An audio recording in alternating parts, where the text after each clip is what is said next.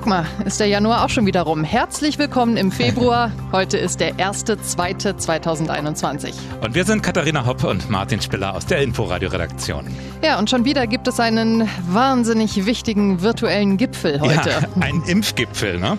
Und den fassen wir mal so zusammen. Deutschland will mehr Impfdosen. Die Pharmaindustrie sagt, haben wir nicht. Wir sind gespannt. Ja, also, ne, ist ein Arbeitstreffen zwischen Menschen, die einen Plan suchen. Über das Thema wurde lang und breit und überall und in aller Ausführlichkeit gesprochen. Wir machen was anderes. Ja, warum auch immer in die Nähe schweifen. Manchmal sind äh, richtig spannende Themen und wichtige Themen einfach verdammt weit weg. Deswegen haben wir die virtuellen Rucksäcke gepackt und fliegen nach Myanmar, denn da hat heute das Militär geputscht. News Junkies. Was du heute wissen musst. Ein Info-Radio-Podcast. Wann und warum ist Myanmar auf deiner Landkarte erschienen? Ich musste erst mal auf der Landkarte gucken, wo Myanmar ist sozusagen. Südostasien, so gelegen zwischen China, Thailand, Bangladesch. Ja, ich war äh, vor sieben Jahren in Vietnam unterwegs und damals habe ich dann irgendwie immer mal wieder hier und da Leute sagen hören, oh, als nächstes fliege ich nach Myanmar, weil das geht ja jetzt. Also es ist so, seit knapp zehn Jahren ist das für die Backpacker-Community echt ein sehr beliebtes Ziel, quasi so ein Nachfolger von Kambodscha, Kambodscha Vietnam. genau. Ja, tropisches Klima, ja. ne, wunderschöne Pagoden, freundliche Menschen, billige Preise. Was willst du mehr? Und vor allem extrem lange abgeschottet. Und das macht es dann natürlich besonders interessant. Ja, ich wollte gerade sagen, ne, so leicht kam man da ja früher nicht rein. Das war lange Zeit eine Militärdiktatur und es war immer wieder auch ein Ort von Unruhen, von Umbrüchen, äh, wie man in den Nachrichten dann immer so schön sagt, ein Land, das nicht zur Ruhe kommt. Ja, nach fast 50 Jahren Militärdiktatur gab es jetzt zehn Jahre lang ein ziviles Staatsoberhaupt. Ja, und jetzt? Was ist da passiert?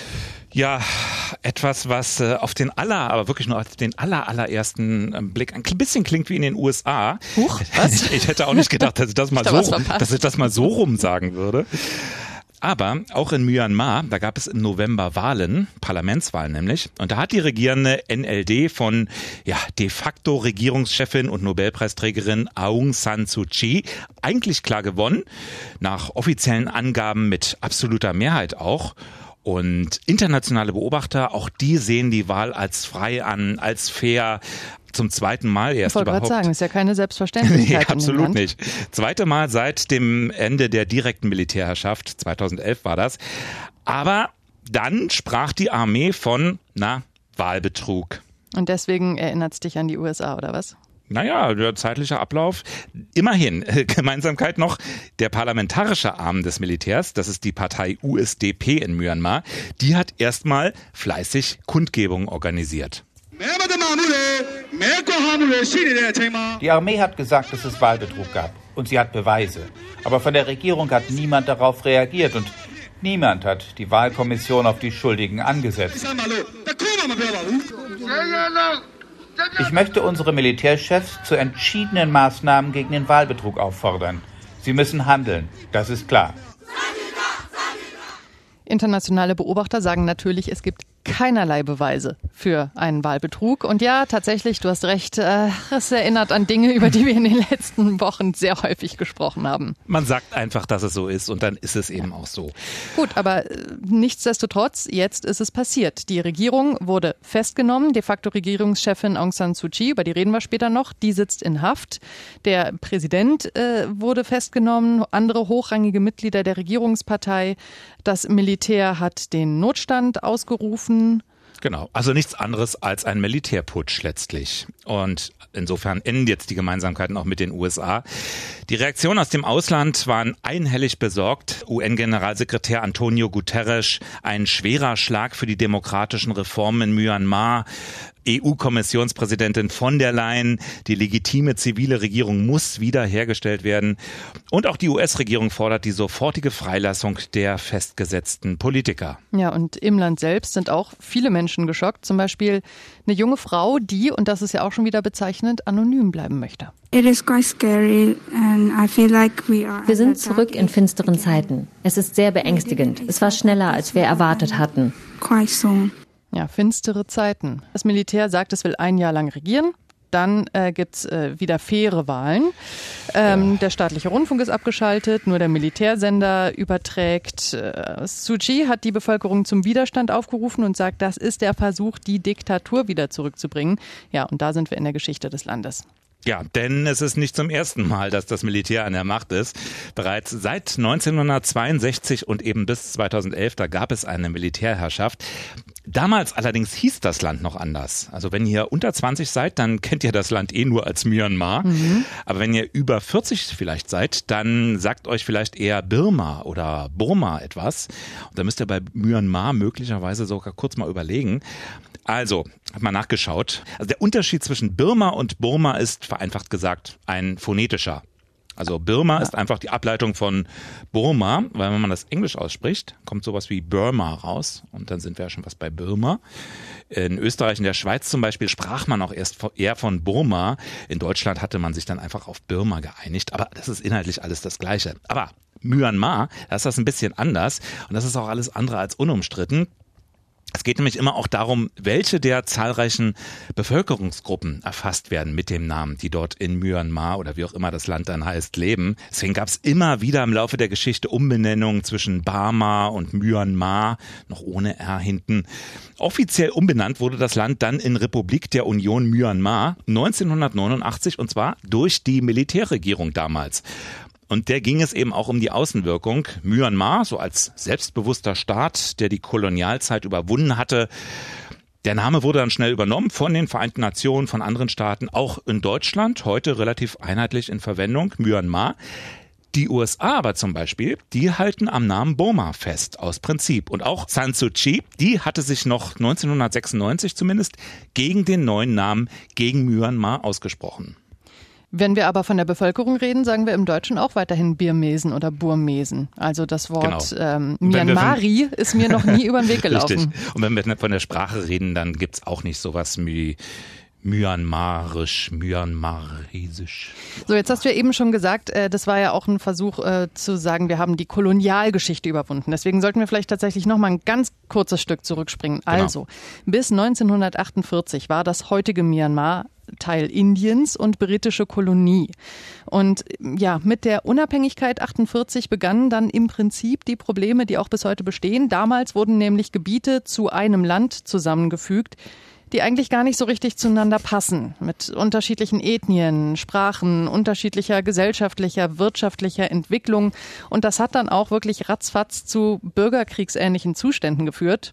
Ja, bis dann das Militär putschte, den Deckel quasi drauf machte und vorbei war's mit der Demokratie. Das war im Jahr 1962. Ja, und die blieb dann eine ganze Weile tätig bis 2008.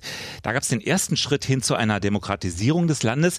Da wurde nämlich eine Verfassung beschlossen, wenn auch noch von der Militärjunta. Ja, unter, unter so ein bisschen merkwürdigen Umständen. Ne? Also so richtig ja. äh, demokratisch war das auch alles noch nicht. Und vor allem war es natürlich nicht freiwillig. Nee. Was das Ende der Militärdiktatur eingeläutet hat, waren riesige Proteste Proteste. Es ging los mit Benzinpreisen, die stiegen. Daraufhin gingen viele Menschen auf die Straße, erstmal Mönche, dann gefolgt von Anhängern sozusagen, vielen anderen Menschen. Die Demos wurden größer und größer, die Demos wurden niedergeknüppelt, daraufhin wurden die Proteste noch größer. Ja, und am Ende musste die Junta dann tatsächlich einsehen, dass sie so ein bisschen zurücktreten muss. Aber natürlich nur ein ganz kleines bisschen. Ganz langsam ging das Schritt für Schritt. Die ersten Wahlen, die gab es dann 2010. Die wurden aber noch von der NLD boykottiert. Also und von der größten Oppositionspartei des Landes? Genau, das ist die Partei von San Suu Kyi heute. Und Präsident wurde ein dem Chef der Militärjunta nahestehender General. Ja gut, aber trotzdem gab es dann also ab Februar 2011 einen zivilen Präsidenten an der Spitze des Landes. Aber du hattest es ja schon gesagt, das äh, Militär hat eine Verfassung vorher schon installiert, die ihm ja gewisse Privilegien sichert. Zum Beispiel sind automatisch ein Viertel aller Sitze bei jeder Wahl für Militärs reserviert. Genau. Also muss man halt auch sagen, egal wer an der Spitze des Landes steht, ohne die Armee geht's nicht. Und das ist ja auch bis heute so. Genau. Es sind auch keine Verfassungsänderungen beispielsweise möglich. Ähm, das Militär kontrolliert die wichtigsten Ministerien, also Teile der Exekutive. San Suu Kyi, die war seit 2016 bereits Regierungschefin, aber die blieb eben auf die Kooperation mit dem Militär immer angewiesen. Die konnte noch nicht mal Präsidentin werden dann, sondern sie regierte als Staatsrätin und damit eben als de facto facto Regierungschefin, das frühere Birma. Also alles in dieser Verfassung von der Junta festgelegt. Ja, ja, also äh, da steht halt drin, wer mit einem Ausländer verheiratet ist oder ausländische Kinder hat, darf nicht Präsident oder Präsidentin sein. Und Suu Kyi hat halt einen Briten geheiratet, ihre beiden Söhne sind auch Briten. Ja, deshalb war halt seit 2016 ein Parteigenosse quasi als Strohmann Präsident und sie hat unter ihm dann halt de facto regiert. Ja, und das hat sich ja auch bei der Wahl jetzt im vergangenen November nicht geändert. Es gab wieder die absolute Mehrheit für die NLD. Genau, sie galt eben auch lange schon als Hoffnungsträgerin. Äh, sie ist ja schon von ihrer Herkunft her, sie ist Tochter gewesen eines bedeutenden Kommandeurs, der damals für die Unabhängigkeit gegenüber den Briten gekämpft hatte äh, Ausbildung. Ja, in Großbritannien, in Oxford war sie unter anderem. Also ja, ihre Mutter war Botschafterin in Indien, wo sie auch in Teilen aufgewachsen ist. Also man kann schon sagen, die Frau kommt aus gutem Haus. Hat auch mal zwei Jahre äh, bei den Vereinten Nationen in New York gearbeitet. Also die ist auch, die ist auch rumgekommen. Aber wenn man große Hoffnungen in jemanden hat, äh, so als Ikone dargestellt wird, dann ist natürlich auch die Gefahr immer schnell, äh, dass man nicht das erfüllen kann aufgrund der Umstände, aufgrund der ganzen Situation im Staate, äh, wie man sich das so vorstellt. Na, in dieses Ikonische ist sie ja auch mehr oder weniger zufällig reingerutscht. Ne? Also Ende der 80er Jahre ist sie nach Myanmar zurückgekommen, weil ihre Mutter schwer erkrankt war. Genau zu dieser Zeit gab es dann aber große Proteste von Studenten und Mönchen und der damalige Militärdiktator wurde tatsächlich gestürzt. Die Demokratiebewegung schwellte auf und sie stieg voll ein, gründete zusammen mit anderen die Nationale Liga für Demokratie, also die NLD, mhm. übernahm die Führung der Partei. Ja, und deshalb hat sie dann in den folgenden Jahrzehnten ja auch insgesamt 15 Jahre im Hausarrest verbracht, weil es folgte die nächste Militärdiktatur und da wurden natürlich Anführer der Opposition weggesperrt. Und so wurde sie zur Ikone, war im Land unheimlich beliebt, natürlich heimlich, durfte ja keiner laut sagen, aber wurde immer größer und auch im Ausland fanden alle ihren friedlichen Kampf für Demokratie in ihrem Land natürlich super und deshalb wurde sie auch mit Preisen und sonstigen Ehrungen geradezu überschüttet. Und der Gipfel war der Friedensnobelpreis. Ja, sowas weckt natürlich immer auch hohe Erwartungen. Ne? Wir haben im Inforadio heute auch mit ähm, Hans-Bernd Zöllner gesprochen vom Asien-Afrika-Institut der Universität Hamburg. Und der hat mal gesagt, ähm, als Aung San Suu Kyi auftauchte, wurde sie einfach zu einem Symbol der Demokratie und Menschenrechte gemacht, mhm. unter anderem vom Westen aus. Heute wissen wir, dass sie das gar nicht ist, dass sie das von sich aus vielleicht so auch gar nicht sein wollte. Mittlerweile ist sie eben auch umstritten. Die Erwartungen an sie waren hoch. Frühere Freiheitsikone hatte viele Reformen versprochen, demokratische Reformen, Veränderungen im System, hatte auch ein bisschen darauf gehofft, dass sich mit dem Militär da noch mehr dealen ließe. Die Reformen sind weitgehend ausgeblieben. Und jetzt wird ihr auch zunehmend vorgeworfen, immer autoritärer aufzutreten, einen ganz anderen Regierungsstil an den Tag zu legen. Und was natürlich ihr Ansehen im Ausland in den letzten Jahren massiv erschüttert hat, war der Umgang oder Nicht-Umgang mit den Rohingya, mit dem, was ja nicht wenige ein Völkermord nennen in Myanmar. Ne? Das äh, Vorgehen des Militärs gegen die Minderheit der Rohingya. Ja, und Aung San Suu Kyi hat einfach mal nichts dagegen unternommen. Deswegen wurden auch viele Ehrungen zurückgenommen. Friedensnobelpreis nicht, das hat die Akademie klargestellt. Der ist für vergangene Verdienste, der bleibt.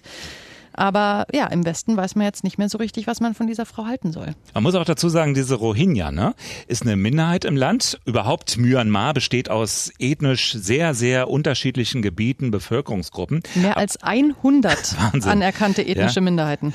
Aber bei dieser ist es so, äh, dass die laut Staatsbürgerschaftsgesetz von 1982 nicht als eine der 135 einheimischen Bevölkerungsgruppen gelten, und deswegen haben die keinen Anspruch auf die Staatsbürgerschaft. Nee, sondern werden vielmehr behandelt wie illegale Einwanderer aus Bangladesch, egal in der wievielten Generation sie im Land leben.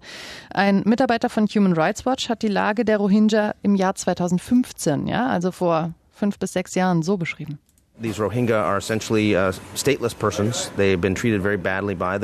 Die Rohingyas sind staatenlos. Sie werden von der Regierung furchtbar schlecht behandelt. Es gibt einen verzweifelten Wunsch nach Verbesserung der Lage. Das ist ein Problem der ganzen Region und es braucht eine regionale Lösung. Ja, und statt einer Lösung ist die Lage weiter eskaliert. Eine Gruppe von Aufständischen, die für die Rechte der Rohingyas kämpft und die als Terrorgruppe eingestuft ist, hat einen großen Anschlag auf Grenzposten verübt, also auf burmesische Soldaten.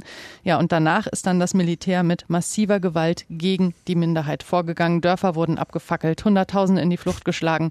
Der UN-Menschenrechtsrat spricht ganz klar von Verbrechen gegen die Menschlichkeit und das haben wir ja damals auch wirklich groß, lang und breit mitbekommen, so 2018, 2019. 2019 war das ja auch bei uns immer wieder Thema in den Medien. Ja, und viele der betroffenen Rohingya, denen blieb nichts anderes übrig, als beispielsweise ins benachbarte Bangladesch zu fliehen. Sie sagten nur, verzieht euch, euer Land ist Bangladesch. Als ich ihnen erklärte, dass ich aber in Myanmar aufgewachsen sei und Myanmar deshalb mein Land sei, da schlugen sie mich.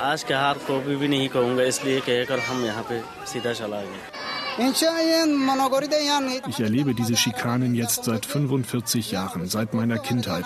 Ich würde nur zurückgehen, wenn das wirklich aufhört. Tja, und was hat die Friedensnobelpreisträgerin an der Spitze des Landes getan? Wir sind ebenfalls besorgt und wir wollen herausfinden, was die wahren Probleme sind. Es gab Beschuldigungen und Gegenbeschuldigungen und wir müssen auf alle hören. Ja, eine klare Haltung ist das irgendwie nicht, ne? Nee. Also eher so nach dem Motto, nicht mit der Armee verscherzen, nicht mit der Stimmung der Bevölkerung verscherzen.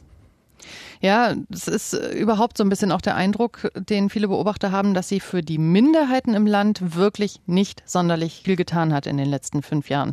Und das sind ja wirklich viele. Ne? Ähm, gutes Drittel der Burmesen gehört einer ethnischen Minderheit an. Es gibt mehr als 90 politische Parteien. Es gibt etliche Rebellengruppen. Also das geht über Religionen und Sprachen. Und also das ist wirklich ein wahnsinniger Melting Pot eigentlich. Aber ganz tief verankert in der Bevölkerung ist dieses alte Sprichwort, was es da gibt. Burmese sein heißt Buddhist sein. Das heißt, es kommt darauf an, was für eine Minderheit. Das ist halt die Mehrheitsgesellschaft. Nicht? Die zwei Drittel, die sich als Buddhisten bezeichnen, ja. Hans-Bernd Zöllner, der Asien-Afrika-Experte der Universität Hamburg, haben wir schon zitiert, der hat gesagt, der Buddhismus wird als eine Art Staatsreligion geachtet und der Islam, der wird, wie in vielen anderen Ländern auf der Welt, als etwas Fremdes, als etwas Bedrohliches für die eigene Nation gesehen. Ich habe in diesem Zusammenhang auch zum ersten Mal von radikalen buddhistischen Mönchen gehört. Also das ist ja eigentlich ein Widerspruch in, in sich. ne? ne? Das ja. ist ja total paradox. Wir setzen noch Buddhismus also komplett gleich mit, Mönch. genau mit hm. Frieden, Freundlichkeit. Aber ja, es gibt in Myanmar buddhistische Mönche, die man gut und gerne als Hassprediger bezeichnen kann. Da wurde über Jahrzehnte lang regelrecht systematisch Hass auf Muslime gesät. Und das ist natürlich was, das wirkt. Ja, jetzt könnte man zynisch sagen, hier fehlt jetzt das Militär. Ne? naja, es, äh, es reicht ja eben nicht nur demokratische Rechte zu etablieren, es geht ja auch um den Zusammenhalt, wenn du so eine komplexe Gesellschaft hast wie Myanmar. Und dank des Militärs, dank der langen Diktatur, da ließen sich natürlich viele dieser Konflikte leicht unterdrücken. Zumindest so, dass man im Ausland oder auch schon im Nachbarstaat nichts davon mitbekommen hat. Ja. Also im Endeffekt äh, läuft das ja schon auf die Frage hinaus, wer hat in diesem Land eigentlich das Sagen, wer sollte das Sagen haben, wer mhm. hat Mitspracherecht, wer sollte mehr Mitspracherecht haben und ja, wie, wie, wie mächtig ist das Militär? Eben. Denn ähm, das war ja nicht plötzlich weg. Ne? Also ist immer die Frage, in so einer Situation, nach so einer langen Militärdiktatur, was macht man damit? Die Leute sind da, versucht man es einzubinden, versucht man den Übergang gemeinsam zu gestalten, äh, zumal San Suu Kyi ja zunächst glaubte, die Verfassung später auch noch ändern zu können. Whether it's a military or any other body, cooperation and collaboration is something you have to work in. Ja, wir müssen kooperieren. Und das ist das, was Suu Kyi in den letzten Jahren immer wieder vorgeworfen wurde, dass sie sich zu sehr mit dem Militär versöhnt habe. Und irgendwie ist das doch auch zynisch. Ich meine, da war die Frau 15 Jahre unter Hausarrest, dann wird sie Regierungschefin, dann versucht sie irgendwie eine Lösung zu finden, mit dem Militär halbwegs zu kooperieren und dann wird sie nach, wenn du so willst, kürzester Zeit wieder abgesetzt und eingesperrt. Weggeputscht. Ja. Fassen wir also zusammen. In Myanmar gab es zehn Jahre lang eine demokratische Regierung, die auch mehr oder weniger regiert hat. Das Land hat mit ethnischen Spannungen zu kämpfen. Das Militär will seine Macht nicht verlieren. Wirtschaftlich sieht es auch nicht wirklich rosig aus. Nicht zuletzt, weil infolge der Rohingya-Krise die Touristen wegbleiben. Schließen wir mit äh, Aung San Suu Kyi, die 2012 etwas gesagt hat, das jetzt mindestens genauso aktuell ist. Wie nachhaltig der Prozess ist, werden wir in den nächsten Monaten sehen. Ich glaube aber, wir müssen alle mit dafür sorgen. Nichts wird einfach nachhaltig. Dafür müssen wir alle arbeiten. Noch ein bisschen was Leichtes zum Schluss, oder? Fällt schwer jetzt, oder? In zehn Tagen hätte die Berlinale beginnen sollen. Dass sie das nicht tut, ist äh, allen klar, denke ich. Aber jetzt steht fest, es wird eine Sommerberlinale geben. Ja, aber, aber nur ein Teil des Festivals. Ne? Also dieser der Wettbewerb. Ja, vorher gibt es vorher gibt's eine Online-Berlinale. also im, im März äh, gibt es einen Teil erstmal online. Mhm und im Juni dann echtes Kino im Saal und, und das ist natürlich was, was im Februar undenkbar wäre, Open Air. Wollte ich gerade sagen, was heißt im Saal? Also dann kann man die Filme ja wenigstens auch mal in der frischen Luft sehen, so bei schönem Wetter. 9. bis 20. Juni soll es soweit sein. Eigentlich viel cooler als im Februar, finde ich. Bis dahin könnt ihr noch viele News Junkies hören und zum News Junkie werden, wenn ihr uns abonniert, überall, wo es Podcasts gibt und jetzt auch bei Alexa. Ulala. Und wenn ihr uns was mitteilen wollt, sehr gerne Feedback an newsjunkies.inforadio.de. Bis, Bis morgen. morgen. Tschüss. News Junkies. Was du heute wissen musst. Ein Podcast von Inforadio. Wir lieben das Warum.